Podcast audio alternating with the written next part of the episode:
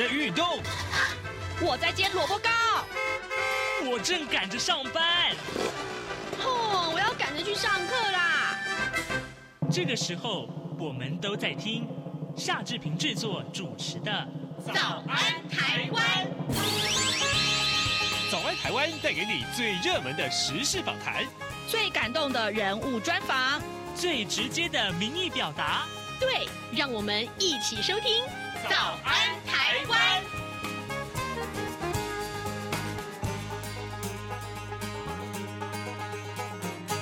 早安台湾，我是夏志平。今天是二零二三年的十一月二十四号，星期五。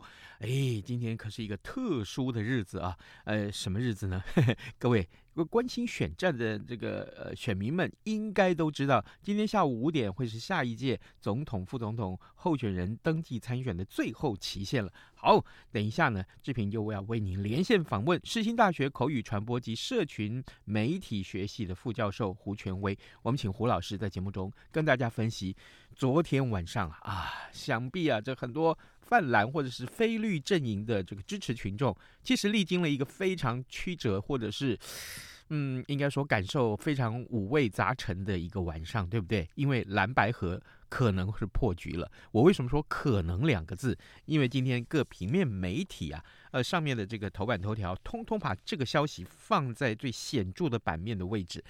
呃，但是，但是，呃，这个《中国时报》跟呃《自由时报》都用“破局”两字来形容，但《联合报》没有，这是不是透出什么样的一个呃呃这个呃玄机呢？哈，那待会儿呢，我们都会请胡老师为我们来解说。呃，在呃跟胡老师连线之前，志平当然要把这一场昨天最受瞩目的这个呃所谓的这个蓝白河最后的这一场协议啊，呃，我们要把它来呃跟听众先微稍微先简报一下。呃，根据联合报的报道啊，这个总统大选登记今天下午五点就截止。那蓝白郭三方会谈昨天下午登场，历经一个小时十八分钟不欢而散啊。那民众党的总统参选人柯文哲，他呃竞选办公室宣布说，柯文哲今天上午十一点登记参选正副总统。呃，国民党的呃是在今天上午十一点要举行中常会，公布国民党总统参选人侯友谊他的副手人选。那么将会在十一点四十五分到中选会去登记参选。而回归到昨天晚上的这一场台北市君悦饭店所进行的蓝白郭三方会谈，从上午联系一直到下午会面，过程非常的曲折啊。会面的气氛也火药味十足。那准备场地的红海创办人郭台铭，他在饭店的二十五楼准备好了套房，那么要跟侯友谊跟柯文哲密室会谈。但是呢，国民党诶希望可以开大门走大路，所以呢。对于这个会面的方式僵持了很久，最后是在饭店一楼公开进行。好，然后呢，呃，郭、柯、侯三个人跟前总统马英九、跟国民党主席朱立伦在媒体之前公开协商，结果是没有共识啊。呃，国民党随后回到了中央党部开记者会，重申等柯会到等到最后一刻。但是昨天晚上柯阵营却发出了采访通知，预告今天晚早上呃十一点，柯将会抱多抱歉跟他的副手啊去登记参选。那侯阵营昨天晚上随后也发出了采访通知，说今天早上十一点四十五分会登记参选。好，这就是联合报为你所关注的一些内容。那中国时报跟这个自由时报上面都提到蓝白合破局这几个字啊。那么侯科今早各自登记或者是各自参选。呃，这个呃，《中国时报》的这个标题啊，这个还要还是提到，就是最后关头再也公开谈判不欢而散了，啊。那么，《自由时报》上面提到说，哥哥迪啊，数个月啊，好多个月，那大吵一架来收场。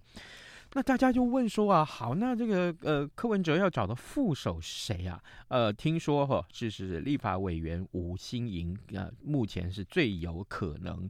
那这个，但是侯振营呃，这个谨守口风啊，就是今天上午才会先排，所以这就是有关于柯啊，呃，还有侯，还有郭三个人，昨天下午开始，这媒体一直紧跟在这个他们身边啊，然后啊，这个各种 SNG 采访车啊的这个都开到了饭店来啊！我相信大家很多的支持群众都都历经了一场非常这个扣人心弦的记者会啊！好，等一下我们来请这呃胡老师来为大家解说。现在时间早晨七点五十呃七点零五分二十三秒啊！呃，我们先进一段广告，广告过后马上就要跟胡老师连线喽。啊，老爸早啊！哎，起床啦！今天吃什么啊？哦，今天啊，我们来吃吐司加火腿蛋啊。嗯，好香哦！哎，爸，你在听什么啊？哦，我啊，在听中央广播电台的节目《早安台湾》啊。我平常最喜欢听夏志平主持的访谈了。哦，这个节目都在讲什么啊？新闻跟热门时事话题啊，哎，还有啊，报新闻而已哦。好无聊哦！哎哎，耐心听我说完嘛。早安台湾的节目内容不只是这样哦，除了每天最新的新闻内容，还会邀请各界的专业人士、学者来分享他们的见解哦。我只要一边听这个节目，一边做早餐，就能够了解好多事情哎。哇，那我也要听，在哪个平台可以听到啊？在每个礼拜一到每个礼拜五的早上七点到七点半，就能够在中央广播电台的官网上面收听到喽。哦，对了。在 Sound On、Spotify 这一些 Podcast 的平台上面也能够听得到哦。哇哦，老爸你很潮哎！对呀，Podcast 上面就能听到，也太方便了吧？哎，什么味道啊？哦，老爸，我的早餐烧焦了啦！早安，台湾，你正吃着什么样的早餐？吐司加火腿蛋，咬一口，然后收听中央广播电台。早安现场。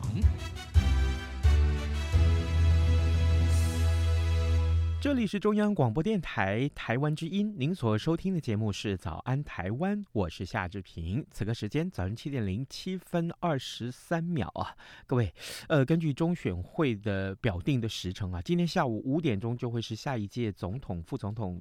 候选人登记参选的最后期限，也就是说，呃，过了今天下午五点，哎，这个蓝白合不成啊，不管是柯侯科配或者是科侯配啊，呃，都没有办法成局，那就是各自努力的这个局面啊。事实上，昨天这个结局可能已经出来了，我我加上可能是因为我，呃。好像总有人以为这是变数了哈。好，那二零二四的总统大选至少就是三卡都，甚至于可能是四卡都哈，四个人要参选。那当然，昨天下午一直到这个晚上，蓝白能不能和的最后这一场协商，对于蓝营的支持群众来讲，可能是非常严重的这个严酷的考验呢。未来啊，那此刻呢，我们要专访世新大学口语传播暨社群媒体学系的副教授。胡权威，我们请胡老师啊，带听众来看一看蓝白河的过程里，为什么会这么多揣啊？呃，同时呢，这个蓝营的支持者来讲，对他们来说，期待落空，选择是不是就此会焦虑啊？老师早安，早安，主持人早安，各位观众大家早安。谢谢老师再度与我们的连线。嗯、老师，我们首先请教您，今天下午五点就是这个 法定截止登记的最后期限啊。那么您觉得昨天的这一场这个蓝白河，这很多媒体都说是破局啦。那但是这个没有到最后期限，真的谁也不敢讲哈、啊。呃。这可不可以也请您让我们来看，呃，带我们来看一看，在双方谋求合作的这一两个月的时间里面，这么样的高潮起伏啊，呃，在商谈的过程里却一再受阻，是不是双方在表达跟接收的认知上有怎样的差距啊？呃，过程反反复复，对双方的伤害又是什么？是，呃，我想，呃，对于。这这个问题，我觉得有一个很重要的一个核心啊、呃，特别在我观察这个事件，就是所谓的缺少所谓代理人的谈判，嗯、也就是说，呃，双方啊，因为太就是也许是呃，有些有些候选人没有自己很值得信任的，或是非常依赖的幕僚，所以没办法先前做好这个详细的规划，嗯、所以很容易就主帅见面。可是主帅见面之后，那因为这些主帅都非常的忙碌。所以有时候他们做出的决定，或者做出的一些，会发现双啊、各方其实是没有办法得到任何的交集，然后最后变成说啊、有点反反复复。所以我觉得这个其实是呃我们会发现有的时候代理人谈判不不见得是坏事，而且有的时候密室谈判也不见得是坏事，因为有的时候他比较能够啊、就像我们看到昨天就会觉得大家好像在看呃，就有点像大家彼此在争吵啦或者什么，因为其实他们需要一些啊、折冲。啊、呃，需要一些协调的过程。那什么东西都摊开来，其实你会发现你什么话都说不出来，然后最后就会是一个比较啊、呃，就是会双方就没办法接受的这样一个过程。所以我，我是觉得，就是第一个就是呃，他这个呃所谓的代理人谈判这件事情，这是比较缺乏的，所以很多细节上面没办法先处理好。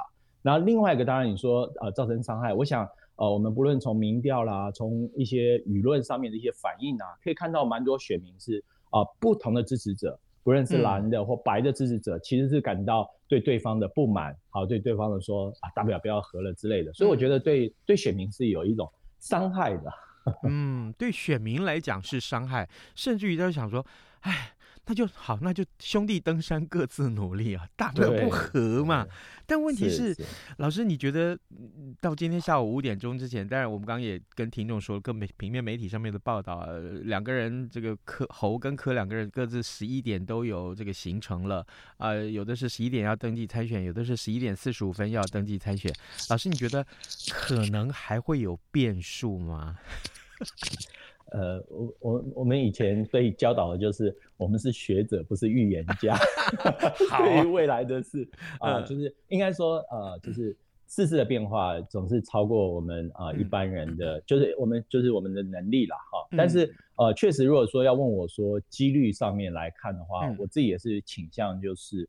呃，不合的几率是大一些，这样是好。是。嗯，可是对很多这个非绿阵营的选民来说，他们不见得喜欢蓝白河，呃，有些是因为说，哎，我很讨厌蓝绿哈、啊，所以我呢不得不我不得去不去支持另外一个不一样的力量，那就是这个柯文哲的民众党。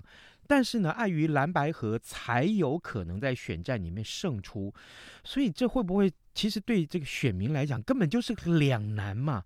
那也许大家就会想问说，那一加一真的是大于二吗？所以当然这个时候问可能晚了一点。老师，你觉得看你怎么去看待这个问题？是是，呃，我想我从两个方面来呃来试着回答。第一个就是，其实我们从日常生活中所接触到的，不论是同学也好，或朋友也好，或者是看到。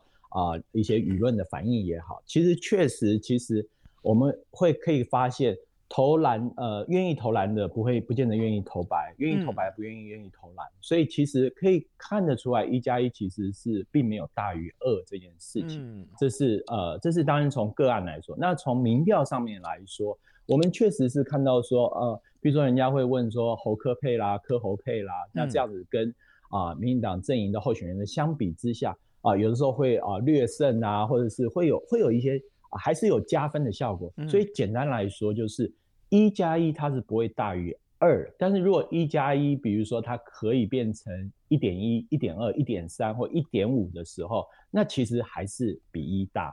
所以所以我觉得这个就变成是说，不论是呃最后啊，就是未来会不会呃就为，因为其实蓝白合这件事情，其实到未来选举这件。呃的时候，就即使现在就是阵营上面啊、嗯呃，就比如说选票上面啊，呃是确实是蓝白没有合，但未来会不会选民自己产生所谓的弃保效应，而造成选民来决定所谓的蓝白合？这当然也是另外一种可能性。是弃保效应恐怕势必会产生啊，但是问题是到底要弃谁保谁？我想可能是先下一个阶段，好，这个可能要要看看这个。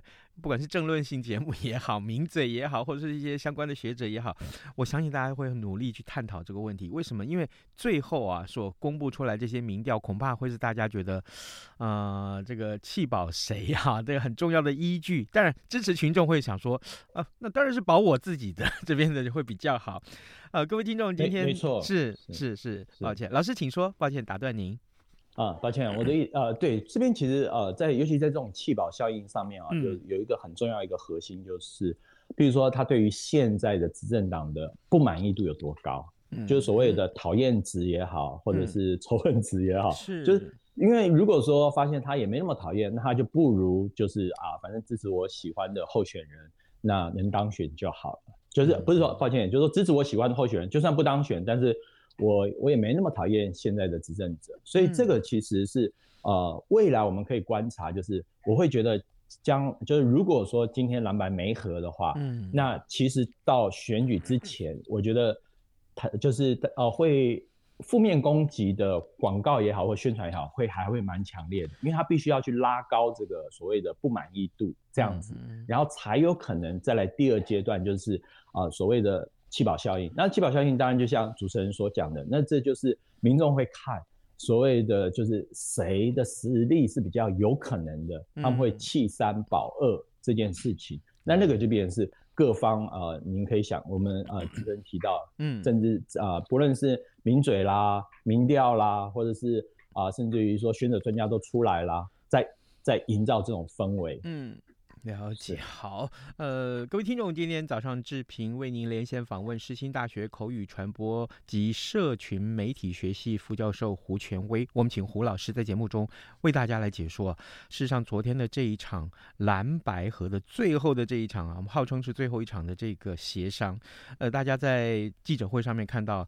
呃，绕了半天，其实没有说出什么重点来。但是呢，整个是这个直播的过程可以说是，呃呃，其实气氛并不是 OK 啊，并不是太好。老师，那可是蓝白再加上昨天，其实这个关键性的人物就是就是红海的创办人郭台铭啊。其实他们是这次选举中三方很受到瞩目的这个非绿阵营的力量。那过去这两天呢、呃，坦白讲。在这个销声匿迹好多天的这个郭台铭，他被国民党这个侯友谊请出来调和啊，他他说他是统孤了哈。那呃嗯，当然郭台铭宣布的副手赖佩霞已经去领表了。那媒体说今天呃这个呃侯科会各自去登记参选。假定今天郭台铭也真的去参选，那么蓝绿白好还有郭这四。四个阵营啊，我们讲叫细卡都了哈。那接下来选对这这个对对接下来选情的影响会是什么？是的，呃，其实我我们从郭台铭先生他这个参选这件事情，当然呃一般也会预料，就是说他会影响一定比例的这个选票。嗯，那但是呃当然因为郭先生一一直会强调说啊、呃，比如说像这两天的进展，就是他强调他要想要发挥一个整合。蓝白的这样的一个力量，成一个关键人物。我想昨天呃未能成功，他应该也是蛮难过的。嗯，但是呃，也就是，但是这也会造成，就是说，事实上没有一个等于让他下台阶的一个理由。嗯，也就变成说，他如果今天他不继续选，因为基本上蓝白没合嘛，因为他想说扮演这样的一个关键性力量啊、呃，甚至于他参选的时候就有就有曾经有这样说，希望能够让政党轮替，然后扮演关键性力量。可是今天他并没有办法去完成这件事情。我想他要为了。呃，一方面是没有一个足够的理由让他觉得说，哎，他就不要选了。那另外一个就是，所以我我自己是比较预期，如果蓝白没合的话，嗯，他应该会继续啊领、呃、表参选，然后尽可能或者说他还是有机会扮演，因为变成候选人之一的时候，他还是有机会在舆论上面发挥他自己的力量。这是啊、呃，我我我观察到的可能的现象。哦，是因为呃，如果他参选，那么。接下来，这个想必想必啊，媒体的报道会把他的意见也放进来。我们在报道呃这个蓝绿白三方的这些竞选活动或是呃说法的时候，那么不能忘记还有郭台铭，所以呢，他应该也会也把握这个机会。可是好，我们再来看一看其他的阵营啊，相对于呃这个蓝白。郭哦，三个阵营的起伏，而民进党的赖清德跟萧美琴可以说是比较稳定的，但是选情其实真的是瞬息瞬息万变。呃，步伐稳健的赖萧配，这个时候该做些什么呢？可以让他们领先的局面更为稳定。是啊、呃，就就像我刚刚有提到，就是比如说这个讨厌值或仇恨值不能提升，嗯嗯，嗯，也就是说，像当啊、呃，当我们对这个啊、呃、政府，比如说。假设有一些官员所谓贪污腐败的话，这种就要立刻处理啊，因为我们认为有些人会认为这个权力使人腐化，这个绝对权力使人绝对的腐化，所以如果说有腐化腐腐化这一块会引发民众的反感跟仇恨的时候，这是特别要小心的。那另外一个，其实我们也可以注意到啊，就是最近其实在很多的一些政策上面，其实政府都算是呃有大量的支持啊、投入啊，其实这也是某种程度上运用它的那个执政优势。然后让人民对于现在的生活会觉得说，哎，好像没有那么糟，就会降低所谓的仇恨值。嗯，所以我再来，当然第呃第三个就是本身他。啊、呃，就是这个赖萧配建立，就是强化自己的正面形象，嗯、然后降低民众对他们的仇恨。所以最近可以看到他有一些啊、呃，刚推出来的广告或者推出来的一些宣传的啊、呃、照片，会发现非常是那种偶像风。嗯、所以简简单来说，就是啊、呃，我觉得确实像主持人所说的，选举其实是这个瞬息万变。嗯，所以我觉得，但是就是整个主轴策略应该是降低所谓的仇恨值、讨厌值。这件事情对平平的不，就是说不见得要用攻击啊在一党的方式，我觉得这对于这个啊所谓领先者是比较有优势的策略。是，那所以这个昨天这个记者会的这个情况如此，然后又真的是场面也尴尬，啊，这个也破局了啊，那很多的这个。呃，我的脸书的朋友也好，或者这个新闻圈的媒体的朋友来讲，就是说啊，那就是赖清德跟萧美琴躺着选了嘛？您觉得躺着选这样来形容恰当吗？呃，我是觉得选举没有那么简单了。就是呃，事实上我们也曾经看过很多，就是选前翻盘啦，或者是跟大家预期不一样啦。我想，其实台湾人民经历过，哦，我我觉得就是有的时候其实是学习啦，所以大家可能都会。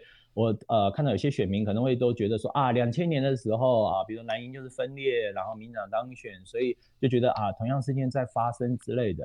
那事实上我们也知道，就是所谓的啊，后来就是弃保效应这件事情，就越来越在不同的选举里面，它就发发酵了，或者说它会学习的。嗯、所以我觉得呃，这就是我们人我们的社会有时候跟那个自然界不太一样，自然界就是事情总是会反复发生，那它因为它就是里面的人就是。人才会学习，所以我会觉得这个其实呃还是有很多的变化，会影响整个选情的。嗯是真的，老师这句话提醒我们啊，选民会学习啊，真的，选民很聪明的啊，所以各位政治人物、各阵营，千万不要以为说，诶，现在哈，这个最有可能至少已经是三个人参选了，那这个呃会不会出现第四个人来来参选？那不管民调过去是什么好了，接下来才真正是这场选战要开始的时候，不妨大家就端出牛肉来啊，真的是如此。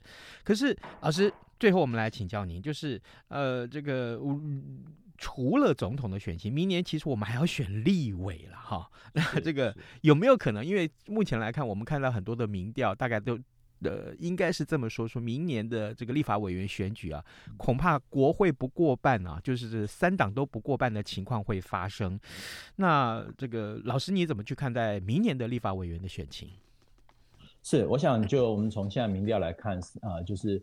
在支持度上面就可以看到，很可能是三党不过半。嗯、那我想从三党不过半这件事情来看的话，也可以代表说，其实现在的民众对于执政党的，比如说一党独大，或者说在行政跟立法优势上面，其实是比较担心的，嗯，是比较不安的。那当然这边就可以想象，就是说很多，比如说一些政策可以啊、呃，他们呃可以很快的尽可能通过这件事情。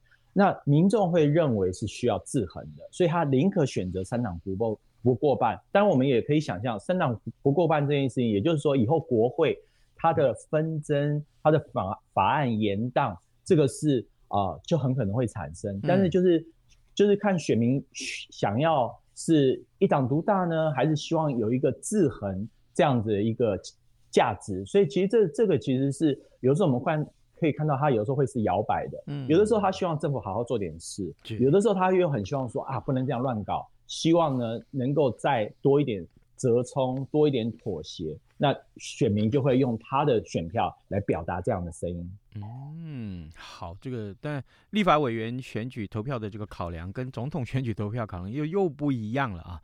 那么另外，老师您对于这个三个党其实后来都推出了他们的不分区立委的这个名单呢、啊？你怎么去看这三份名单？呃，我我觉得其实现在政，尤其这不分区的名单，其实也都是政党其实会很希望能够。推出一些漂亮的名单来吸引民众对于这个政党选票的啊、呃、来投票，嗯，所以我觉得其实可以看得出来，很多政党都还蛮努力的，至少会找一些啊、呃、找一些呃所谓的关键性人物、标志性人物啊，让选民来选择。但是当然呃我们如果说就是稍微再苛求一点，就会还是觉得说，其实啊，他、呃、现有的一些政治人物还是太多了。因为其实很多政治人物他有知名度，他有实力，他大可以从区域立委里面去参选。其实部分区立委也是蛮期待，就是能够让社会上面更多不同的声音、族群、社会阶级、社会团体啊，这些所谓的贤达人士，让他们的声音进入到国会里面去表达，然后甚至于去引导立法。那这件事情上面，呃，我们只能就是就是会觉得好像还差了一些，就是可以看到努力，但是会觉得啊、呃，如果能够再更。再更多元一点，嗯、再更能够邀请啊不同领域的这些社会贤达，因为他们可能没有那种地方实力，他们可能没有金钱支持，嗯、但是他可以作为一个政党理想性的一个代表啊。我大概大概的想法是这样。好，呃，各位听众，今天早上志平为您连线访问世新大学口语传播暨社群媒体学系的副教授胡权威。我们请胡老师在节目中为大家分析昨天晚上这一场扣人心弦的这个蓝白会谈的最后这一场，呃，这个记者会里面还有过程里面，其实呃，我们也许很多对很多选民来讲是他看到了这个呃令人这个呃。我们讲不爽吗？还是说，还是说觉得令人遗憾的一个结局啊？不过今天其实都还有几个小时，好，还有一整天的时间。呃，这个我我特别再强调一遍，联合报话没有说死，是不是有什么玄机？好，这个 我们就一块来关注。也谢谢老师今天早上这么精辟的分分析，老师谢谢您，谢谢，谢谢您，谢谢，谢大家，谢谢大家，再见，拜拜，拜拜。早安，台湾。正吃着什么样的早餐？吐司加火腿蛋，咬一口，然后收听中央广播电台。早安，暴马仔。早晨的七点二十七分十五秒，我们还有一点点时间来看看其他一件重要的新闻。今天也都在各平面媒体头版上面看到这一则消息。啊，我想这个死刑啊，或要不要废死啊，这个还有判处死刑这件事情，台湾社会真的是，真的是有很多人关注的啊。呃，台南的双井命案，那么凶手一审啊，判处了两个死刑。法官认为说，这个呃凶手是叫做林信吾，他的手段凶残毫无人性啊，所以判处他两个死刑。呃，这个但是呢，家属是说，好，这只是一审而已，那希望这个判决可以延续下去啊。可以延续下去。呃，台南市的市警局的两位警员叫于明成跟曹瑞杰，去年在捕追捕这个呃窃车嫌犯的时候，遭到外役间的这个逃犯啊林信武，他持刀砍杀身亡。台南地院一审审理啊，呃，认定说。呃，凶手的这个意志坚定啊，手段凶残，而且毫无人性，对社会大众以及被害人家呃家属、被害的家属影响深远。考量呢，呃，这个凶手存有高度再犯的可能性，而且难以期待有再社会化的可能。昨天依照强奸、强盗、杀人等罪啊，判处两个死刑，褫夺公权终身。好，这个呃，让我们来看一看，其实就是。呃，对于这这样的一个判决啊，两位这个被这个受害的这个呃远景他的家属都说，他坚信啊，台湾的是台湾是法治社会，审判结果跟之后的后续的执行不会受外力有所偏离啊。正确的事情或许困难，但总需要开始。我们活着的人就是要关注后续执行的过程。这段话。呃，也非常值得大家来深思啊，值得大家来深思。嗯，这个，呃，这个社会需不需要死刑？这当然需要大家一块来做更深远的探讨跟理性的对话。嗯，在节目结束之前，志平还是呃邀请各位听众啊，这个哎，这个呃上来这个央广的官网来为我们投票好吗？我们正在进行一个 podcast 的这个调查，那只要你完成这个调查里面所需要的一些问题，然后留下你的通讯的这个 email address。哎，你就有机会得到丰富的奖品啊！这志平看了一下奖品，哦，连我自己都很想要呢。哦，好，这个有很多大陆听众啊，呃，我们也鼓励大家，真的是赶快来呃参加参与这项调查。今天节目时间到也到了啊，祝你有愉快的周末，下个礼拜再见，拜拜。